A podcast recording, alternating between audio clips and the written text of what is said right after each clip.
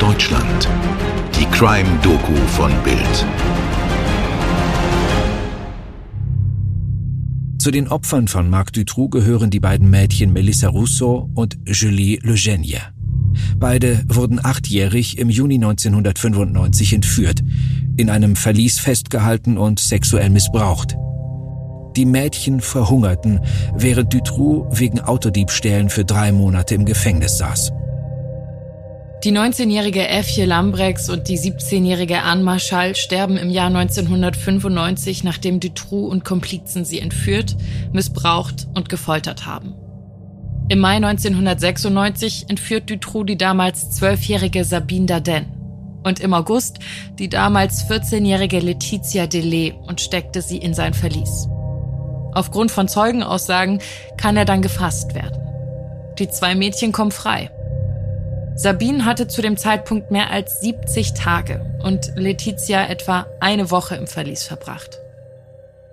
Und damit herzlich willkommen zu Tatort Deutschland und dem zweiten Teil dieses unfassbaren Falls, des Falls Marc Dutroux. Mein Name ist Mirko Kasimir. Und ich bin Toni Heyer. Dieser Fall ist so absurd, weil der fünffache Familienvater Dutroux und seine Lebensgefährtin Michelle Martin bereits in den 80er Jahren wegen der Entführung und des Missbrauchs von Mädchen verurteilt worden waren. Selbst seine Mutter warnte die Behörden davor, wie gefährlich ihr Sohn sei. Dutroux sollte eigentlich 13 Jahre absitzen, kam aber nur sechs Jahre nach seiner Verhaftung wegen guter Führung wieder frei. Und zehn Jahre später ist es wieder Dutroux Mutter, die sich nach dem Verschwinden der ersten beiden Mädchen bei den Behörden meldet und sagt, Bitte, bitte, durchsuchen Sie die Häuser meines Sohnes. Ich vermute, dass er der Täter ist. Aber nichts passiert. Wirklich schwer zu glauben aus heutiger Sicht, denn immerhin ist er schon als Sexualstraftäter vorbestraft und auch die eigene Mutter warnt vor ihm. Und trotzdem reagieren die Behörden nicht. Und das ist noch lange nicht die einzige Ermittlungspanne. Im August 1995 beschließt die Polizei endlich, Marc Dutroux zu observieren. Und jetzt wird es richtig absurd. Die Kamera, die sein Haus in Marcinelle filmt, läuft nur tagsüber, nur von 8 bis 18 Uhr. Nachts bleibt die Kamera aus. Wenn die Kamera auch nachts gelaufen wäre, dann hätte man Marc Dutroux viel schneller überführen können. Die dramatischste und wie ich finde auch herzzerreißendste Panne die unterläuft der Polizei im Dezember 1995. Sie durchsuchen eines der Häuser von Marc Dutroux, weil er in einen Autodiebstahl verwickelt ist. Ein Schlosser, der bei der Durchsuchung dabei ist, der sagt zum leitenden Ermittler, Hören Sie das? Ich höre Kinderstimmen. Der Polizist sagt, Nein, die Stimmen kommen von draußen, das sind spielende Kinder. Und obwohl der Schlosser sich sicher ist, dass die Stimmen direkt aus dem Haus kommen, da sagt der Beamte, Jetzt hören Sie auf. Ich bin hier der Polizist. Da ist nichts. Gehen wir. Es ist das Haus, in dem zu dem Zeitpunkt die beiden achtjährigen Melissa Rousseau und Julie Legenie im Keller versteckt sind, in einem kleinen Kerker, der von außen nicht zu erkennen ist. Mit einem Regal, Kisten und Gerümpel vor dem Eingang. Die beiden kleinen Kinder versuchen verzweifelt auf sich aufmerksam zu machen. Aber vergeblich. Die Polizei zieht wieder ab. Das heißt, auch Melissa und Julie hätten gerettet werden können. Und da fragt man sich schon, sind das wirklich nur Ermittlungsfehler? Oder wird Marc Dutroux von einflussreichen Leuten in der Regierung gedeckt? Er selber sagt im Verhör, er sei nur ein kleiner Teil eines landesweiten pädophilen Netzwerkes, das bis in die Spitzen der Politik reicht.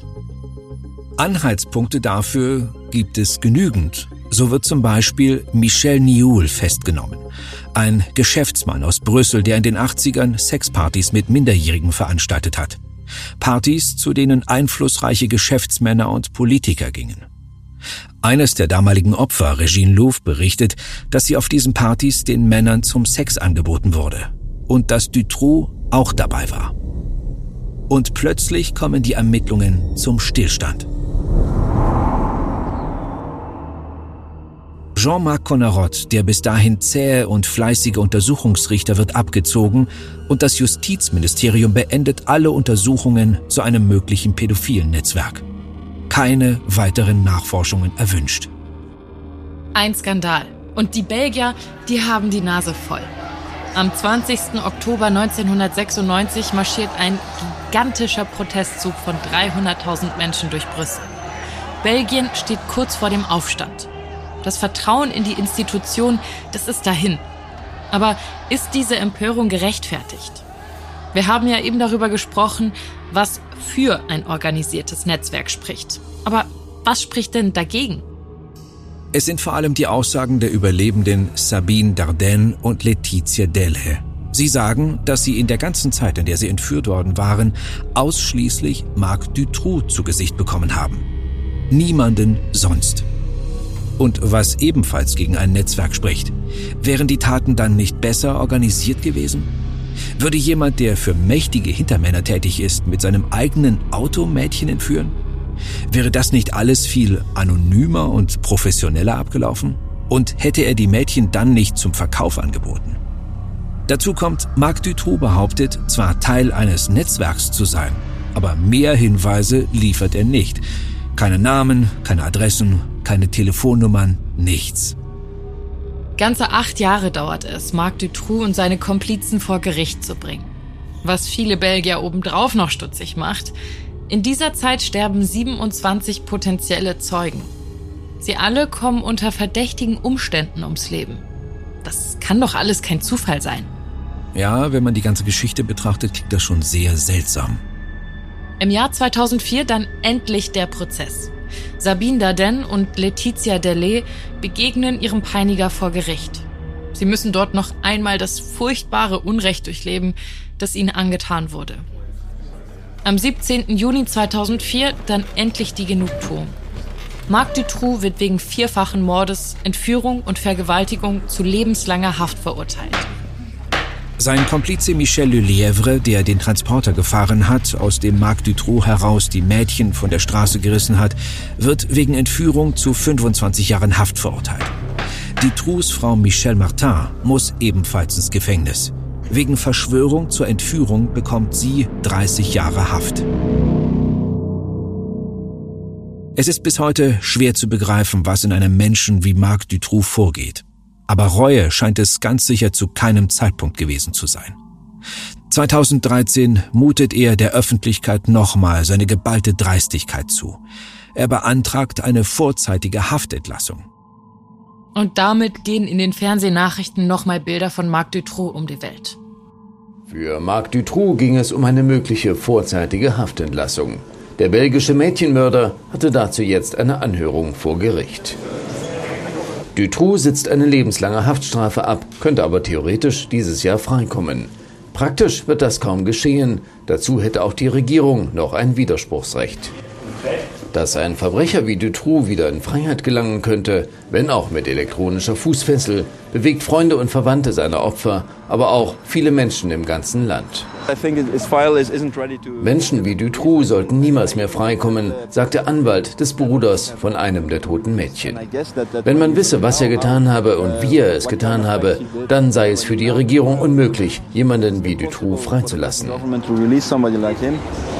Dutroux hatte insgesamt sechs Mädchen in seiner Gewalt, die er folterte und missbrauchte. Vier der Mädchen starben. Über die Einleitung einer möglichen Haftentlassung entscheidet das Gericht nun innerhalb von zwei Wochen. Belgien hält nochmal den Atem an. Kommt Dutroux mit seiner Dreistigkeit etwa nochmal durch? Dann die Erleichterung. Brüssel. Der belgische Kindermörder Marc Dutroux bleibt in Haft. Ein Brüsseler Gericht lehnte am Montag seinen Antrag ab, mit einer elektronischen Fußfessel in die Freiheit zu gelangen. Eine elektronische Fußfessel wird Herrn Dutroux nicht gewährt, lautete die Entscheidung. Dutroux war 2004 zu lebenslanger Haft verurteilt worden, weil er sechs Mädchen entführt, vergewaltigt und gefoltert hatte. Vier von ihnen starben. Die Verbrechen hatten das ganze Land erschüttert. Ich glaube, damit, dass dieser Mann hinter Gittern bleibt, in einer neun Quadratmeter großen Zelle, sind alle außer Dutroux auch einverstanden. Und hier endet unsere leider wahre Geschichte vom belgischen Monster. Marc Dutroux ist aus dem Verkehr gezogen. Für unsere heutige Ausgabe haben wir auf Beiträge des Spiegel, des Stern, Ostbelgien direkt und NTV zurückgegriffen. Wie immer, herzlichen Dank fürs Zuhören und wir freuen uns, wenn ihr auch beim nächsten Mal wieder mit dabei seid. Die Kontaktmöglichkeiten findet ihr in den Show Notes. Bis dahin, euer Mirko und eure Toni.